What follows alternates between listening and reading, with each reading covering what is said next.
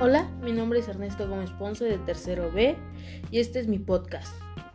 Y en este periodo aprendí sobre la explotación infantil. La explotación infantil evita que los niños disfruten de su infancia y sus derechos.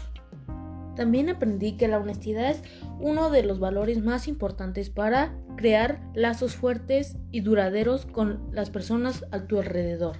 Y también hay muchos más valores que son muy importantes para formar sociedades, porque sin valores no habría sociedades. Y también aprendí sobre la constitución política. Fue difundida en 1917 y pienso que no fue gracias a solo una persona, sino que también deberían darle más importancia a todos los mexicanos, que fue gracias a todos los mexicanos que pudieron difundir la constitución política de México. Para terminar, quisiera darle las gracias al maestro de formación por no solo enfocarse en la escuela, sino también por darnos información sobre las prepas. Muchas gracias.